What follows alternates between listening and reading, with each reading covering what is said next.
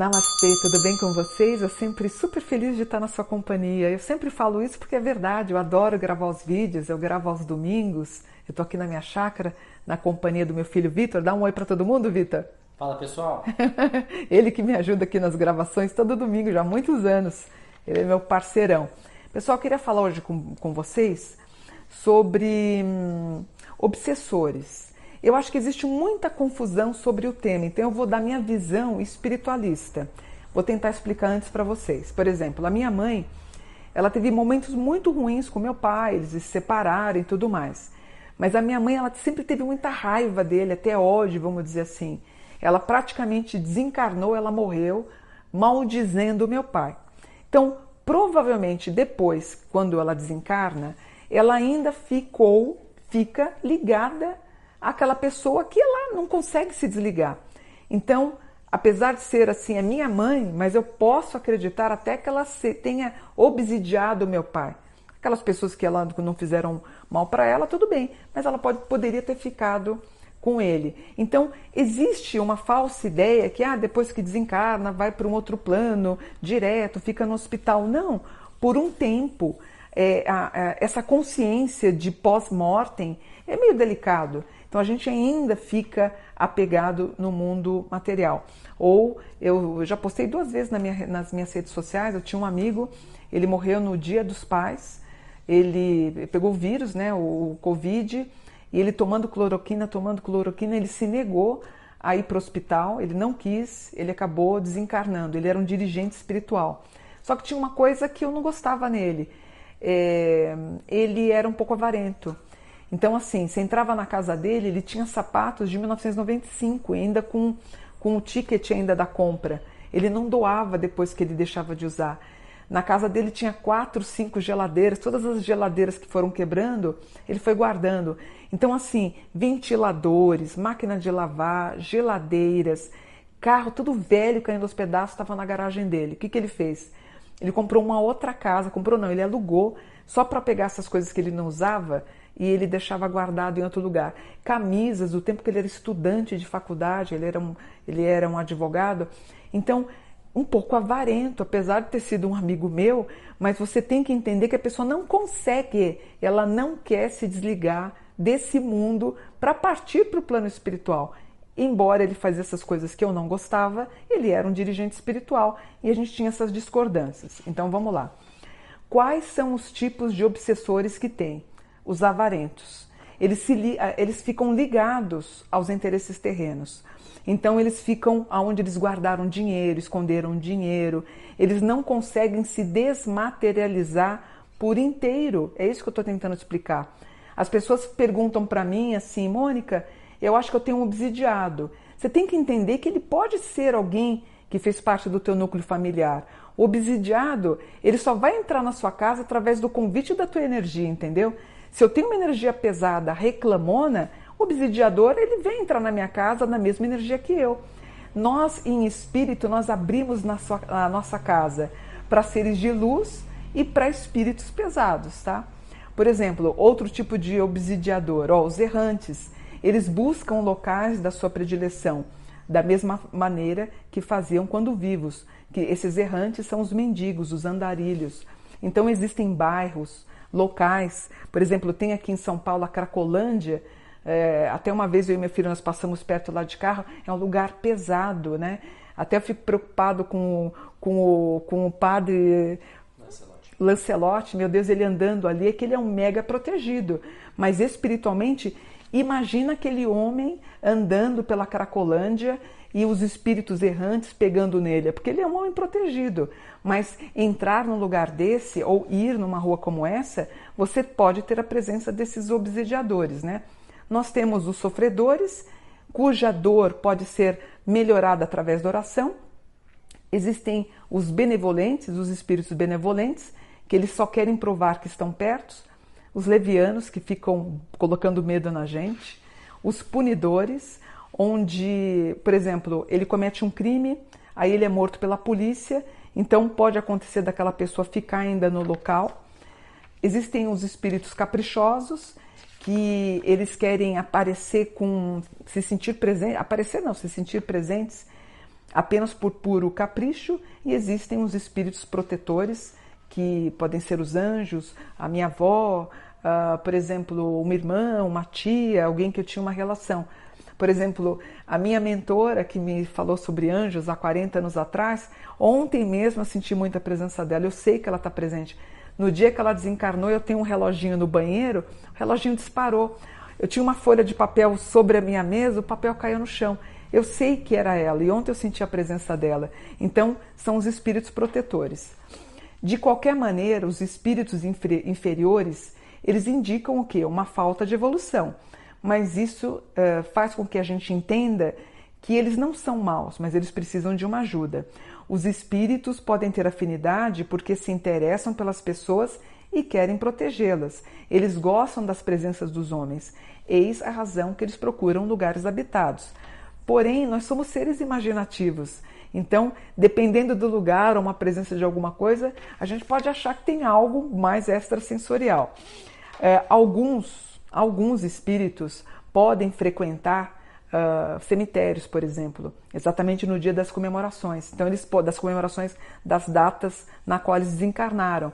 Existem alguns espíritos que gostam de ficar lá. Porém, a gente tem que entender que os espíritos eles não, uh, não têm mais ligação em ficar vendo aquele corpo que fez o sofrer.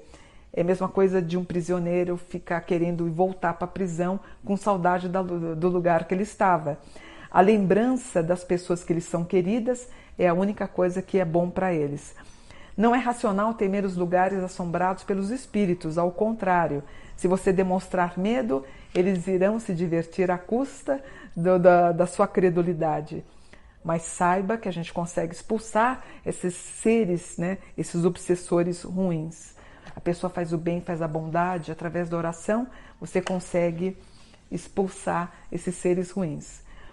Como é que a gente pode descobrir que a sua casa tem uma assombração? Será que isso é realmente possível? Por exemplo, eu já fiz um TikTok falando sobre isso. A assombração, ela vai fazer mover alguma coisa. Como eu brinquei agora, eu disse, né? que eu sentia a Cissa talvez mexendo numa folha de papel ou mexendo no meu relógio. Então, ela veio assombrar, apesar que ela é um ser de luz e foi a minha tutora. Aparição, a gente sente a presença, a gente vira e sente. Então, a diferença de aparição e assombração. Será que é possível, então, algum espírito nos assombrar? Para algumas pessoas, sim. É, assombração, como eu disse para vocês, é decorrente de um mecanismo que independe do espírito. Ele é conhecido como poltergeist, que é uma referência e se chama o espírito barulhento ou espírito que bate. Então, uma porta vai se abrir, uma janela vai se abrir e alguns barulhos estranhos. Fenômenos comuns de para você saber que se um espírito pode estar visitando a sua casa. Ruídos de passos, anormalidades nas instalações elétricas ou telefônicas, abertura de portas e janelas, um clarão ofuscante, queda de quadros, ouvir vozes, alteração de temperatura para frio ou calor. Você tem calafrios, sopros gelados, odores perfumados, fenômenos incendiários e o estouro de lâmpadas elétricas. A duração e uma manifestação da presença de algum espírito pode durar de um dia a 18 meses. Teve um caso em Sorocaba que a pessoa ficou se sentindo obsidiada por 12 anos.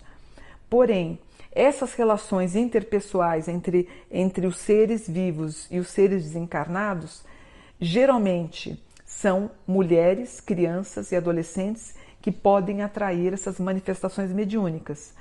A média da idade das pessoas que podem provocar até praticamente um poltergeist, um poltergeist varia de 12 a 17 anos e na sua maioria essas jovens, essas mulheres passavam por um período de muito estresse.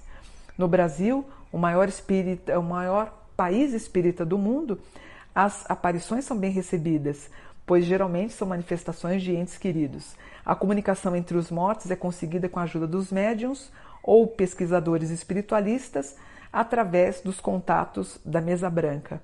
E as formas mais comuns comuns de manifestações, ou também não banda, né? Como é que a gente faz um contato com o ser espiritual? Através da clarividência, você vê através da clareaudiência, mensagens psicografadas, visões simbólicas em sonhos. Muita gente fala para mim, Mônica, eu sonhei que minha mãe que morreu, eu sonhei que meu pai que já morreu. Claro, você tem um desdobramento, você é médium de desdobramento, né? Você é uma pessoa que consegue fazer o a desdobra, o espírito consegue alcançar outro plano, você fica ligado ao, ao cordão de prata, mas é muito comum em sonho você contatar seres que já desencarnaram. Agora, por que, que alguns espíritos, os obsessores, eles perturbam algumas pessoas? Então, ó, fique atento. Eu sei que um cliente meu está obsidiado porque ele faz isso daqui que eu vou dizer para vocês. Se você não faz, você não está obsidiada. Então, os problemas que você tem na sua vida, por, por você, por, não é que é por tua culpa, mas uh, as pessoas perguntam assim, assim, Mônica, fui demitida, foi um obsidiador? Mônica, eu terminei meu casamento, será que foi um obsidiador que me atrapalhou? Então, vamos lá. Para saber se você teve algum problema com obsidiador, agora preste atenção. Abuso de substâncias tóxicas, como álcool, é, remédios é, antidepressivos ou drogas. Você está mais sujeito a entrar em contato com, com obsessores. A pessoa reclamona, reclamona, reclamona, aquela que tem muitas emoções negativas. Então o que, que acontece? A minha mãe, quando ela maldizia o meu pai, a minha mãe passava o dia inteiro falando mal do meu pai, xingando o meu pai, falando palavrão. E ela morreu falando mal dele. Então, as emoções muito negativas, Deus me perdoe que eu vou falar, mas ninguém aguentava ficar perto da minha mãe. Eu lembro que quando eu levava o meu filho para minha mãe, às vezes eu tinha um, um programa de TV para fazer, eu deixava o meu filho na minha mãe, o meu filho no caminho ele chorava, falava assim, ah, eu não quero ficar na vovó, porque ela era muito pesada. Então, ela estava praticamente obsidiada e se tornou uma obsidiadora depois. E as pessoas que falam muito palavrão, estão sempre bebendo muito, álcool é um passo certo para você ter obsidiados, né?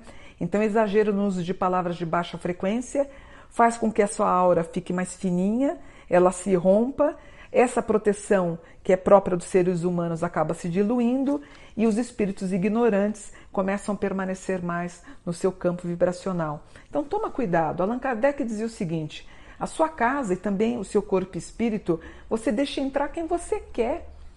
É, eu fico pensando, eu, eu, o dia inteiro eu tento e falo com os meus consulentes eu tenho sempre uma boa palavra, falo sorrindo. Você acha que na minha casa tem algum espírito ruim? Dá para perceber que não, né? Outra casa é um ambiente limpo. A gente tem que limpar, gente. Não podemos ser acumuladores. Você tem que deixar a casa arejada. Uma casa com bolor, com mofo, muita roupa, roupa debaixo da cama. Você abre o armário, cai tudo no chão. Isso é péssimo. Você está atraindo uma energia muito pesada. Doa essas coisas que você não usa. Roupas que já tem um ano, um ano e meio, dois anos que você não usa, doa pelo amor de Deus. Não seja uma não seja pós-morte, não seja ser uma pessoa que vai ficar obsidiando aquela casa nos novos moradores. Pensa com carinho em tudo que eu falei, eu só quero o teu bem. Por exemplo, eu não tenho nada assim de, de valor que possa fazer com que eu fique presa na matéria. Se liberte né? Somos espíritos dotados momentaneamente de carne e osso, mas somos seres espirituais, tá bom? Vou desejando para você um ótimo dia. Namastê, gratidão por um dia de luz.